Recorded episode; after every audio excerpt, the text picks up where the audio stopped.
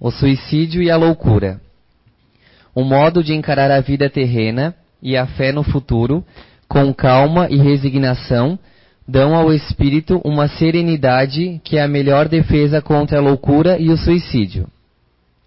De fato, a maior parte dos casos de loucura é decorrente da perturbação produzida pelas contrariedades da vida que o homem não tem forças para suportar.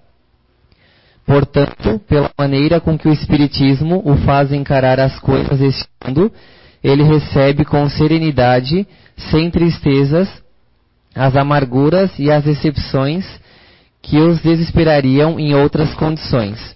E fica evidente que essa força o faz entender esses acontecimentos e preserva sua razão de abalos, que o perturbariam se não tivesse a compreensão que o Espiritismo lhe dá.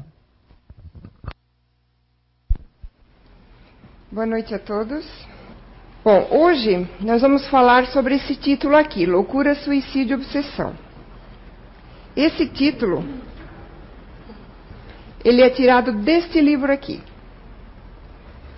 Vocês já ouviram há umas duas quartas atrás, eu acho, a palestra do Alexandre, duas ou três quartas-feiras atrás, que ele falou sobre o que é o Espiritismo. Então, todo mês nós estamos pegando também alguns títulos é, de alguns livros para que a gente conheça mais a doutrina também. Né? Neste livro aqui, ó, na primeira, no capítulo primeiro, nós temos três diálogos. E, nós, e, esse subtítulo aqui, ele está no segundo diálogo. O que, que são esses três diálogos? Um é com o crítico, outro é com o cético e o outro é com o padre. São perguntas e respostas elaboradas por Allan Kardec, dentro da. ele usando esses personagens, né? Dentro do conhecimento dele, dentro do que ele pensou, ou ele analisou, ou ele pesquisou, ou perguntaram para ele, né? Que seriam questões de pessoas que poderiam querer derrubar a doutrina espírita. Então, tudo tá, as perguntas estão aí e, tem muito, e tudo está explicado com muita lógica. Tá? Então, nós vamos falar sobre essa parte aqui hoje. E esse subtítulo nesse capítulo ali começa com a seguinte pergunta: Certas pessoas consideram as ideias espíritas capazes de turbar as faculdades mentais. Deixar a gente doido, louco, né? Por esse motivo, julgam prudente deter-lhes a divulgação.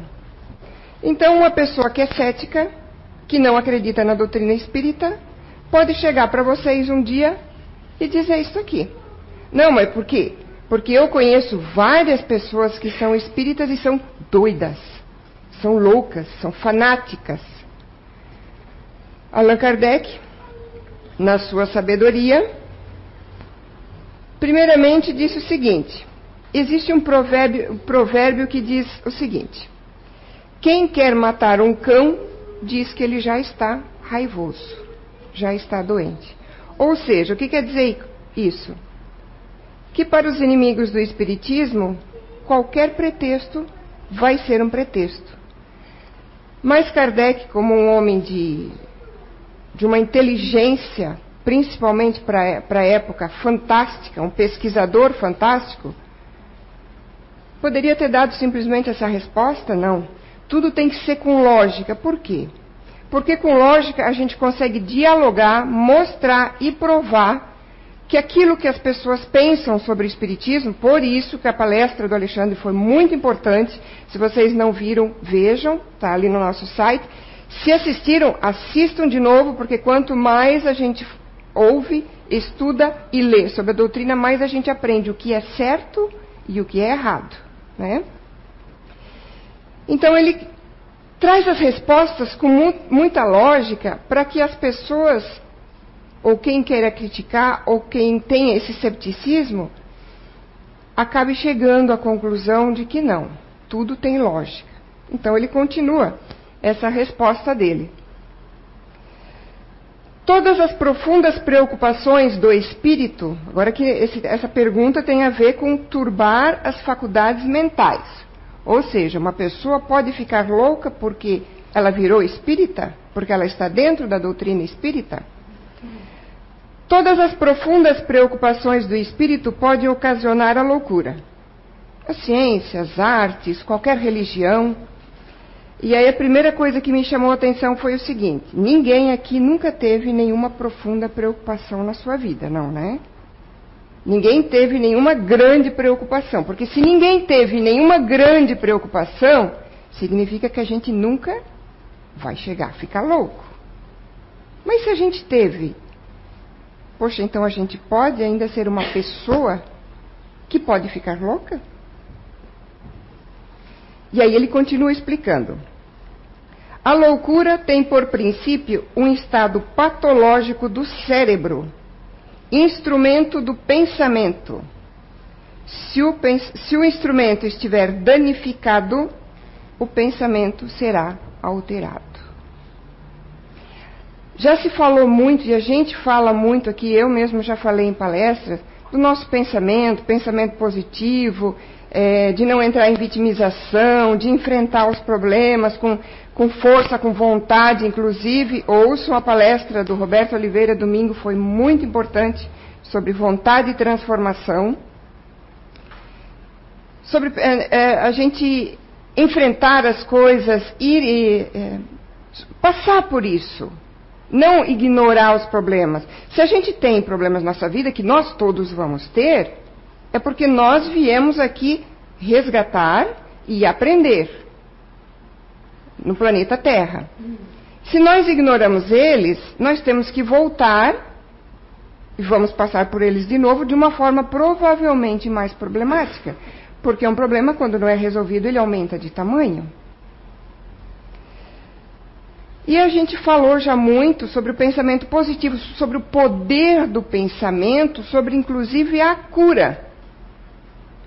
Já dei exemplo aqui de pessoas, a gente trabalha no tratamento de pessoas que, claro, com o tratamento terreno e mais o espiritual, curaram câncer. E outras pessoas que não eram, não deveriam ou não estava previsto na sua encarnação ter um câncer, acabaram tendo por causa da vida que levaram. Só que aqui nós estamos falando agora de uma coisa diferente. Que o nosso pensamento estando o nosso instrumento, que é o cérebro, danificado, o nosso pensamento vai ser um problema. Não vai ser um pensamento positivo, não vai ser um pensamento de luta, de enfrentar os problemas. Como assim? Vamos ver mais um pouco. A loucura é um efeito consecutivo, é uma consequência cuja causa primeira é a predisposição orgânica, que torna o cérebro mais ou menos acessível a certas impressões. Isso é tão, tão verdadeiro que existem pessoas que pensam demais e não são loucas. Não acabam ficando loucas por causa disso. Não é isso que nós estamos falando no, com relação ao nosso cérebro enquanto outras se tornam loucas sob a menor superexcitação. Essa palavra aparece muito nos livros de Kardec e na codificação. superexcitação cerebral. O que, que é isso? Nós vamos falar isso mais vezes. É uma agitação intensa no nosso cérebro por um estado de nervosismo. Aqui ninguém nunca ficou nervoso também, não, né? Beleza, então nós nunca superexcitamos o nosso cérebro. Porque cada vez que a gente tiver um piti, é, né? A gíria diz assim, ó, teve um piti. Começou a gritar, começou a berrar, começou a xingar. Então a gente tá ali, ó, mexendo com o nosso cérebro. E aí, quando eu li essa parte nesse livro, eu estava estudando ele e eu li, eu fiquei muito curiosa, me chamou muito a atenção. E aí eu perguntei até para o Zé algumas coisas, não tive uma resposta assim. Aí eu pensei assim, poxa, um dia quando tiver a oportunidade eu vou é, perguntar para a espiritualidade, né? Às vezes a gente tem aí um perguntas-respostas com a espiritualidade, acontece alguma coisa, eu vou perguntar. Aí caiu a palestra para mim, né? E então eu tive que pesquisar, tive que ir atrás, tive que descobrir a resposta. E entre as minhas perguntas, entre os meus questionamentos, eu tinha dois mais importantes. Primeiro, como é que nós criamos essa predisposição orgânica? Como é que a gente faz o nosso cérebro chegar num ponto em que ele afeta o nosso pensamento, as nossas ideias do dia a dia, a nosso, o nosso discernimento entre o certo e o errado? Primeira questão que me pareceu muito importante. Segundo, havendo essa predisposição, vamos dizer que todos nós já temos, por alguma. A gente vai ver como a gente chega lá, né? Por algum momento, até em encarnações anteriores, todos nós já temos essa predisposição. Qual é o gatilho? O que faz com que nós cheguemos nessa estrada a ponto de ser chamados ou considerados de louco? Porque eu também não acho que a gente é certo hoje e fica louco amanhã. A gente tem um caminho que a gente seguiu para chegar neste ponto. E aí Kardec continua explicando. Havendo uma predisposição à loucura, então vamos, vamos buscar esse questionamento que eu fiz. Havendo a predisposição, qual é o gatilho? A gente já tem, vamos dizer. Porque todos nós já tivemos grandes preocupações na nossa vida, todos nós já tivemos alterações no nosso cérebro relativo aos nossos, nossos estouros de raiva, de, de briga, de inconformismo com as coisas que nos acontecem, certo? Então vamos dizer que nós já temos uma predisposição, em níveis diferentes. Continuando a resposta de Kardec. Havendo uma predisposição à loucura, esta toma o caráter de uma preocupação principal que se torna uma ideia fixa. Essa ideia fixa pode ser qualquer coisa. Pode ser sobre a fortuna, sobre o poder, sobre a arte, sobre a ciência, sobre a maternidade, sobre um sistema político e social. Fortuna. O que é uma ideia fixa em cima da fortuna? Meu vizinho trocou de carro, eu preciso trocar também. Preciso trabalhar, trabalhar, trabalhar, trabalhar, trabalhar, porque eu tenho que ter, ter, ter, ter, ter. Dinheiro, dinheiro, dinheiro, dinheiro. Eu tenho uma casa, agora eu preciso de uma casa na praia. Aí eu tenho uma casa na praia, agora eu preciso de uma casa no campo. Agora eu preciso do segundo carro. Ideia fixa com relação à maternidade. Quem já não ouviu, é, acho que é no Discovery aparece muito casos, situações. Eu já vi, vou falar aqui de dois casos diferentes que eu já ouvi com relação a isso aqui. Uma pessoa foi descoberta roubando porque a ideia fixa dela em ter mais um filho, já tinha dois do primeiro casamento, mas casou de novo e queria ter um com outro, é, foi tão grande que ela que precisava fazer inseminação artificial, não tinha dinheiro e começou a roubar na empresa que trabalhava. E vamos falar de casos mais graves.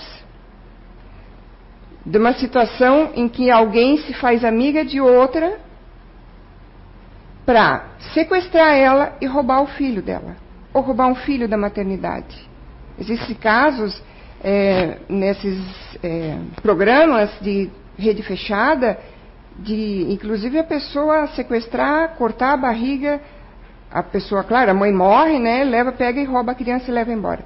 Isto é uma ideia fixa com relação à maternidade. Então, ela já tem uma predisposição orgânica, criou essa preocupação principal, que virou a única preocupação da vida dela, que se tornou uma ideia fixa e essa ideia fixa é que leva a pessoa aos poucos à loucura, que é uma estrada. Você pode ainda estar no começo, mas pelos nossos livros aqui eu vou mostrar depois de André Luiz, quando nós chegamos num estado de loucura lá no finalzinho da estrada, há muita dificuldade para reverter a situação. Eu vou falar um pouquinho mais depois. Sistema político e social. Quem não conhece alguém que morre por um partido político, que briga por um partido político, que a vida está fixada em determinado partido político. Isso vai levar aqui, se lá em cima não tem partido político. Vamos ver. Ah, temos mais um pedaço ali. Entre as mais numerosas causas de superestação cerebral, devem-se contar as decepções, as desgraças, os desgostos, os afetos contrariados, causas essas que também são frequentes que levam ao suicídio. Quem de nós que não teve nenhuma decepção na vida até hoje? Afetiva, familiar, né? Amorosa, no trabalho, financeira. Desgraça, não aconteceu nunca. Não precisa falar de grandes tragédias, uh, até de enchente, enxurrada, mas nenhuma desgracinha, nada assim. Não aconteceu na vida de ninguém, ninguém ficou doente, ninguém tem parente que morreu.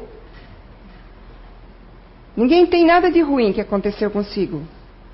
Desgosto. Gente, desgosto às vezes a gente tem um por dia. Porque as coisas não são como a gente quer. As coisas são como elas têm que ser. Afetos contrariados, né? Eu gosto de fulano, fulano não gosta de mim. Meu pai gosta mais de, do meu irmão do que de mim. Coisas da, que estão na nossa cabeça que às vezes não são nem verdades. Se isso faz parte do nosso dia a dia, e isso tudo, quando nós passamos, estamos tendo uma superexcitação cerebral, ou seja, estamos atingindo o nosso cérebro, nós todos, todos os dias estamos entrando num estado patológico. Nosso cérebro orgânico está sendo todo dia afetado por nós.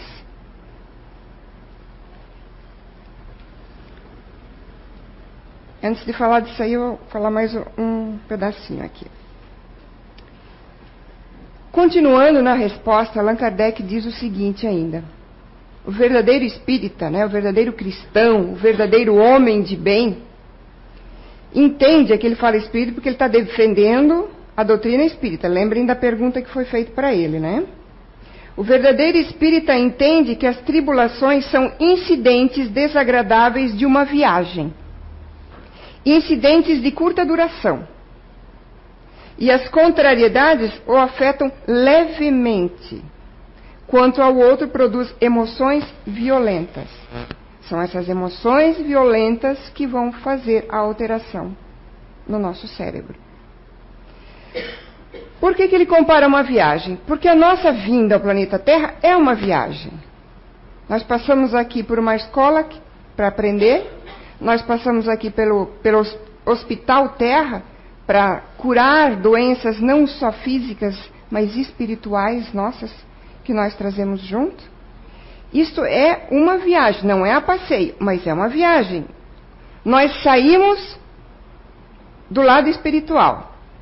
Ou saímos de um hospital, ou saímos de uma escola, ou, cidade, ou saímos de uma cidade espiritual, ou saímos do umbral. E é para lá que nós vamos voltar, ou para uma cidade espiritual, ou para um umbral, ou para um hospital espiritual.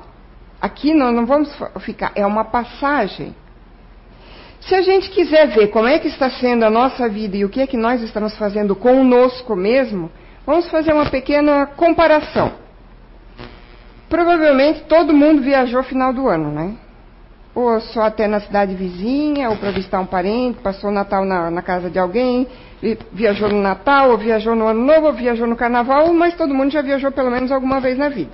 Mas eu falei de final do ano pelo seguinte: todo mundo que viajou final do ano teve algum contratempo?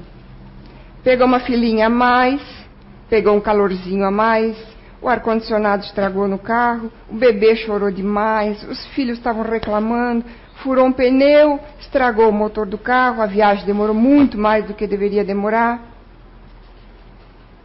e como é que nós agimos a cada contratempo desse que nós tivemos. É essa comparação que Allan Kardec faz.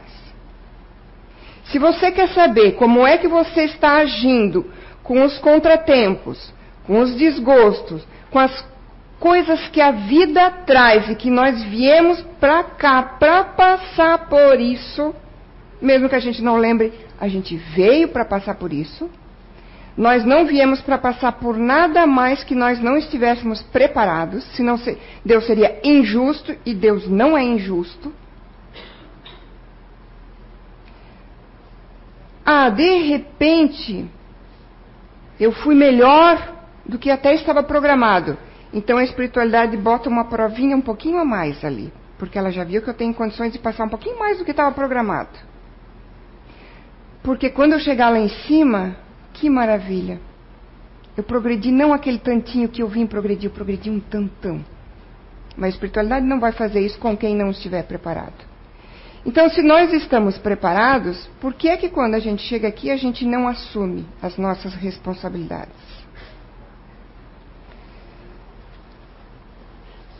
Continuando, Kardec diz o seguinte também: esta convicção do verdadeiro espírita, com fé, que enfrenta as provas que veio enfrentar, dá-lhes a resignação. A resignação preserva cada um de nós de ter desespero, de ficar desesperado quando as coisas acontecem, e, consequentemente, nos salva da loucura e do suicídio. A resignação, eu sempre gosto de comentar aqui, que não é não fazer nada. A resignação é: fiz tudo o que eu podia no, tra no tratamento de uma doença fiz o tratamento terreno e fiz o tratamento espiritual, ah, não resolveu, então já fiz tudo o que eu podia, então vamos nos resignar. Porque se eu entrar em desespero, o que, que eu vou estar fazendo? Alterando o meu cérebro. E isso a gente vem fazendo há muitas encarnações.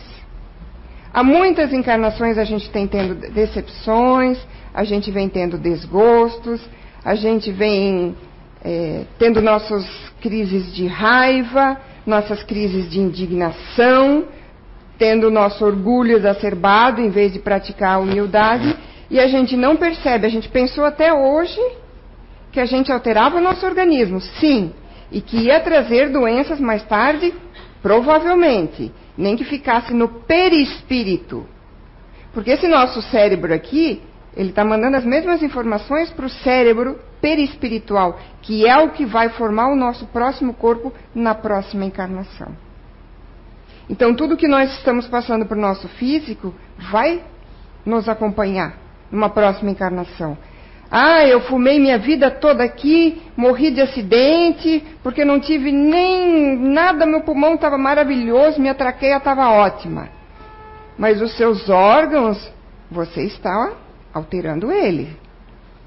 E na próxima encarnação, mesmo eu não tendo morrido de nada a ver com cigarro, eu não vou ver com pulmão 100%. E não vou vir com uma traqueia 100%. Eu vou ter, no mínimo, problemas respiratórios.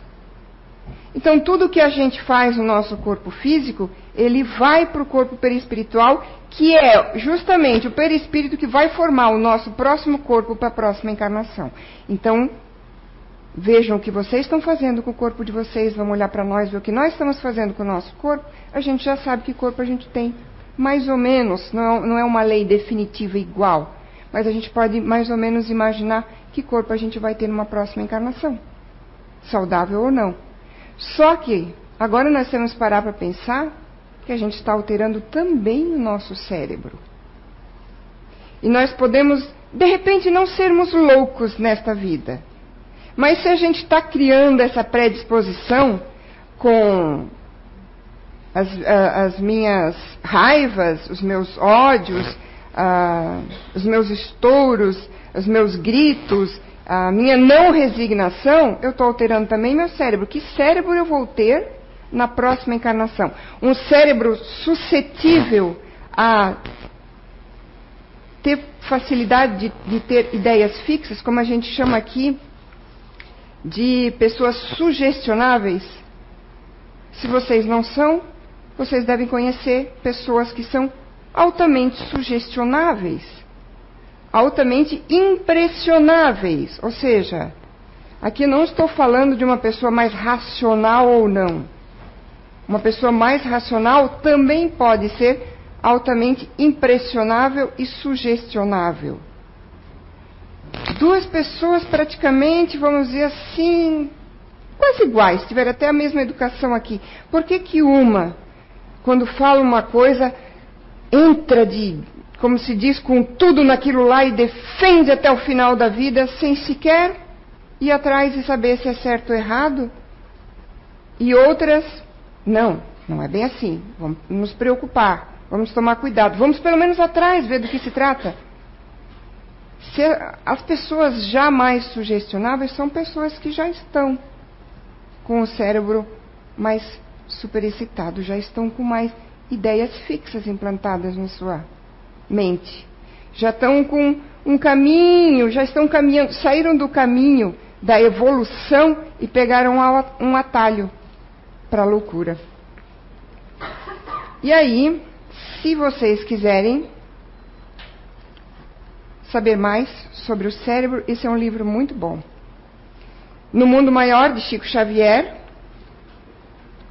com, pelo espírito de André Luiz, né? O André Luiz, mesmo André Luiz de Nosso Lar, porque isso aqui é uma, é uma seleção de livros, existem, acho que se eu não me engano, são 13, que é uma continuação. Ele começa em Nosso Lar, mas André Luiz continua contando outras coisas. Então, aqui no capítulo 3, fala sobre a casa mental. No capítulo 4 fala estudando o cérebro. E no capítulo 16 fala sobre alienados mentais. Então é muito importante. Muito interessante esse livro e as próximas duas telas têm a ver com esse livro. André Luiz conversando com Calderaro, que é o espírito que lhe ajuda ali, lhe explica, lhe mostra acontecimentos. Num determinado, num determinado momento fala o seguinte: Compreenderás, disse Calderaro, a tragédia dos homens desencarnados. Porque a gente não faz loucura aqui e chega lá ação, a gente vai chegar com a mesma mente do lado de lá. Se a gente enlouqueceu aqui, a gente vai chegar enlouquecido do lado de lá. A tragédia dos homens desencarnados em pleno desequilíbrio das sensações excetuados os, caros, os casos puramente orgânicos, que daí é alguma coisa aqui física que aconteceu aqui na Terra, né? O louco é alguém que procurou forçar a libertação do aprendizado terrestre por indisciplina ou ignorância. Estou lendo daqui porque ali a tela tem, tem os pontinhos ali, não completa tudo. Por indisciplina daquilo que eu vim aprender, daquilo que eu tenho que passar. Eu sou pai, eu tenho um filho para criar. Não, ele está me dando problema, passa para os outros. Eu passo a responsabilidade para a escola, eu passo para o vô, eu passo para outras pessoas. Eu tenho uma doença para passar, como é que eu passo essa doença? Nós, a nossa vida é feita de vários murinhos que a gente tem que passar por eles. Eu estou me desviando deles ou eu estou enfrentando eles, né? Temos nesse domínio um gênero de suicídio, que o tema tem a ver com suicídio também, habitualmente dissimulado. Ou seja, nós podemos chegar do lado de lá, com essa questão aqui, sermos chamados de suicida, que nem André Luiz foi chamado e nunca se considerou suicida, que é o caso da auto eliminação da harmonia mental. Com essas coisas erradas que a gente faz, com essas vitimizações, é, com esses melodramas, com esses, essa questão da gente explodir, gridar com as pessoas, ser mal educado, a gente está desarmonizando o nosso cérebro. E isso é considerado no mundo espiritual um tipo de suicídio. Eliminação da harmonia mental pela inconformação da alma nos quadros de luta que a existência terrena apresenta. Diante da dor, do obstáculo que tem que passar, ou da morte, milhares de pessoas capitulam, entregando-se sem resistência à perturbação destruidora que lhe abre por fim as portas do túmulo. A princípio, como é que a gente começa? A princípio são meros descontentes e desesperados, que passam desapercebidos. A gente não percebe que a gente está sempre descontente ou que a gente está desesperado. Ou a gente não percebe alguém que está do nosso lado que está sempre descontente e sempre desesperado. Que passam desapercebidos, despercebidos, mesmo aqueles que os acompanham de mais perto. Pouco a pouco transformam-se em doentes mentais, de variadas gradações, como eu falei. O final é a loucura propriamente dita. Mas aquela pessoa já altamente sugestionável, que já tem uma ideia fixa, e eu brigo com Deus, todo mundo, inclusive a família, por causa de uma ideia fixa, já estão nesse caminho. De cura quase impossível, portadores que são de problemas inextricáveis e ingratos. Inextricáveis quer dizer impossível de serem desmanchados. Então chega a um ponto que a gente chega que vai precisar, conforme eu vou contar uma história aqui para vocês agora, que vai precisar de muitas encarnações, não de aprendizado como nós estamos agora. Vai vir como? Vai vir primeiro só como feto. Porque a alienação mental chegou a um determinado ponto que eu venho apenas para sentir de novo a energia humana. Então, uma mãe vai ter ali um aborto espontâneo. Depois de um aborto, vários abortos, o que, que vai acontecer? Eu provavelmente venho com alguma deficiência mental, porque eu não tenho mais capacidade, a minha capacidade mental íntegra, integral. E aí a gente pode pensar em vários casos de pessoas que a gente conhece. Nós tínhamos um menino aqui em tratamento que dava para perceber que era altamente inteligente, mas desconectava as coisas, falava as coisas do mundo de lá, daí falava coisas do mundo de cá. O que será que ele fez na, na vida ou nas vidas anteriores com o seu cérebro? Se o seu corpo físico é perfeito, então ele cuidou do corpo físico, mas ele não cuidou da mente. Né? Nesse livro também, o Calderaro conta a história, porque eles vão passando, e o André Luiz vê uma mulher com um traje, tipo uma bata, como se usa nos manicômios, né? Tudo, todo mundo igual, aquela bata branca, vamos dizer assim, e gritando, e berrando, e apontando o dedo, e falando com duas, dois outros dois espíritos, né? Outros dois desencarnados, que não estavam, estavam tão alienados que não estavam nem escutando ela, e essa mulher falando que ela era uma duquesa, que onde já se viu, o que ela estava fazendo ali, que ela não confiava em qualquer médico, que o médico tinha que ser o médico da corte, que o imperador já sabia do caso dela e que ele ia entrar em contato, que ele ia tirar ela dali. E aí, claro, André Luiz pergunta como ela chegou nesse estado. E aí, essa resposta vem a ver com aquela nossa outra pergunta. Como criamos essa predisposição? Como que nós chegamos? Se nós ganhamos uma mente sã, quando nós fomos criados como espíritos. E aí André Luiz, uh, o Cadeirário explica. Aqui, eu acho que tem alguns dados aqui na segunda tela. Não. Aqui, quase todos os alienados são criaturas que abdicaram da realidade atendo-se à circunstância do passado, sem mais razão de ser. Como é que aconteceu com essa nossa irmã ali? Essa desventurada irmã já possuiu títulos de nobreza em existência anterior. Perpetrou clamorosas faltas, dando expansão às energias cegas do orgulho e da vaidade. Ok, ela fez um monte de coisa errada então em alguma encarnação. O que, que foi feito? Ela vai reencarnar numa situação totalmente diferente para resgatar, para aprender a não ter mais orgulho, para ser mais humilde. Não vai ser mais alguém de títulos, vai ser alguém simples para aprender o outro lado. Não vai ser mais alguém rico, vai ser alguém pobre ou de humildes condições para aprender. Ok, ela tinha um resgate para fazer. O que, que aconteceu nesse resgate? renascendo em aprendizado humilde para o reajustamento imprescindível que todos nós temos que passar com relação àqueles débitos que nós temos, alarmou-se ante as primeiras provações mais rudes da correção benfeitora. Ou seja,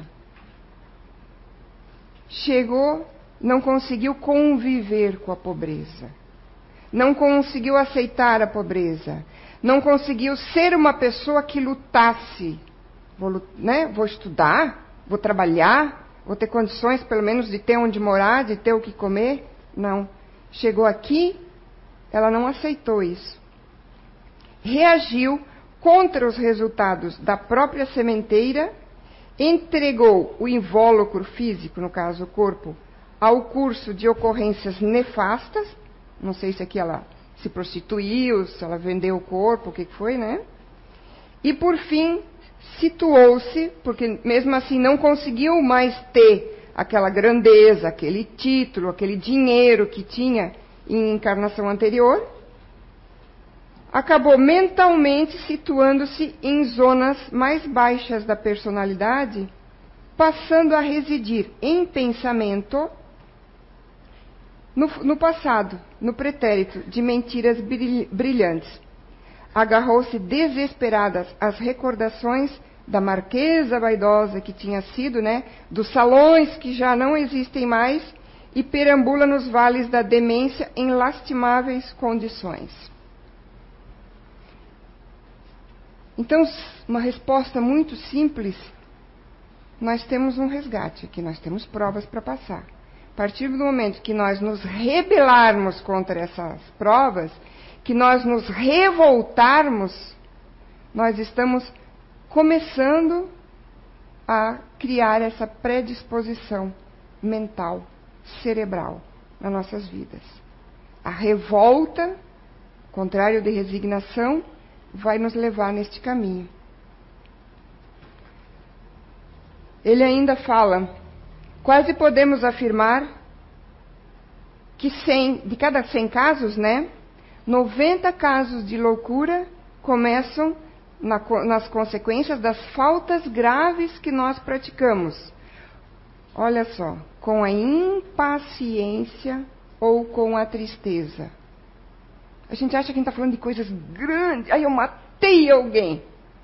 A gente está falando de coisas cotidianas do nosso dia a dia com a impaciência ou com a tristeza, ou seja, por intermédio de atitudes mentais, que imprimem deploráveis reflexos ao caminho daqueles que as acolhem e as alimentam.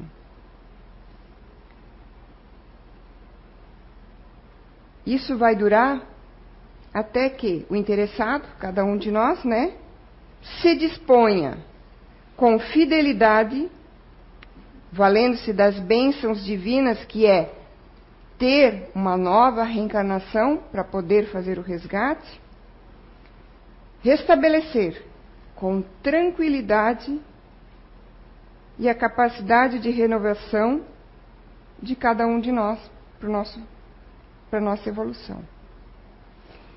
Então, o que a gente pode fazer com a nossa mente, com simples impaciências nossas do dia a dia. Hoje, nessa encarnação, eu sou uma pessoa completamente impaciente. As coisas têm que ser do meu jeito. Eu estouro quando não são do meu jeito, até porque o meu orgulho diz que eu estou sempre certa. Eu não abdico de nada. Eu não quero problemas, que problemas eu jogo para o lado, quem resolva são os outros. Quando vem um problema, a tristeza me acomete, me abate. E todas essas pequenas coisinhas, nós não estamos falando. Isso que eu acho grave, que eu acho sério. São pequenas coisinhas que acontecem com todos os nós, todos os dias. Então, todos os dias nós estamos trabalhando a nossa mente. Vou falar de novo, a palestra do Roberto Oliveira de domingo. Vontade e transformação. Trabalhem a sua mente e o, e o seu pensamento para o positivo, para coisas boas. Não tem nenhum de nós aqui que não tem coisas a passar. Chico Xavier, que era um espírito de luz, passou aqui por muitos problemas, inclusive físicos. E familiares também, que a gente reclama que a minha família é isso, que minha família é aquilo. A família dele botou ele para fora de casa. Ele atendia até altas horas de madrugada, depois de trabalhar o dia inteiro no emprego dele, que foi o que deu o sustento dele, que foi ninguém deu comida para ele, ninguém sustentou Chico, Chico Xavier. Ele trabalhou até a aposentadoria e ele ia até altas horas da madrugada com um problema no olho, com problemas físicos, psicografando e trabalhando para os outros. E muitas vezes, claro, muitos abraçaram ele e disseram muito obrigado. Mas a muita gente nem isso deu. A gente, se a gente for uh, acompanhar a história de Chico, a gente, sabe, uh, a gente sabe quanto ele foi xingado também, né? Então, só para finalizar, ah, queria comentar também que o que a gente está falando aqui não se deve confundir a loucura patológica com obsessão. Nós estamos falando em loucura patológica. A obsessão não procede de qualquer lesão cerebral, e sim da subjugação exercida por espíritos maléficos sobre certos indivíduos e tem às vezes aparência de loucura. Então, às vezes a gente pode achar que uma pessoa é louca, mas ela está sendo obsidiada. E a obsessão, ela acontece de encarnado para encarnado de encarnado para desencarnado, de desencarnado para encarnado e de desencarnado para desencarnado. Nós somos espíritos com corpo de carne ou não. Um pode obsediar o outro. E nesse caso, a medicação terrena, ela é ineficaz. Ela pode ser, inclusive, prejudicial, tá? Nesse caso, o espiritismo, porque é a resposta que Allan Kardec ainda está dando para aquela pergunta, né? Nesse caso, o Espiritismo não vai fazer nenhum mal, ele é a cura. Por quê? Porque ele vai nos trazer a reforma moral que nós temos que fazer dentro de nós, e sim, com os passos de tratamento e desobsessão, se a pessoa se reformar moralmente, ela pode acabar se livrando de, dessa, desse obsessor. Para finalizar, um, um esclarecimento final que o Calderaro deixou para André Luiz e trouxe para nós no livro, né? Para que se efetue a jornada iluminativa do espírito, é indispensável deslocar a mente, revolver as ideias, renovar nossas concepções e modificar invariavelmente para o bem maior o modo íntimo de ser de cada um de nós, tal qual procedemos com o solo de revivificação da lavoura produtiva ou qualquer instituto humano em reestruturação para o progresso geral. Negando-se, porém, a alma a receber o auxílio divino, receber auxílio divino não é ficar sentado esperando que Deus faça as coisas por nós.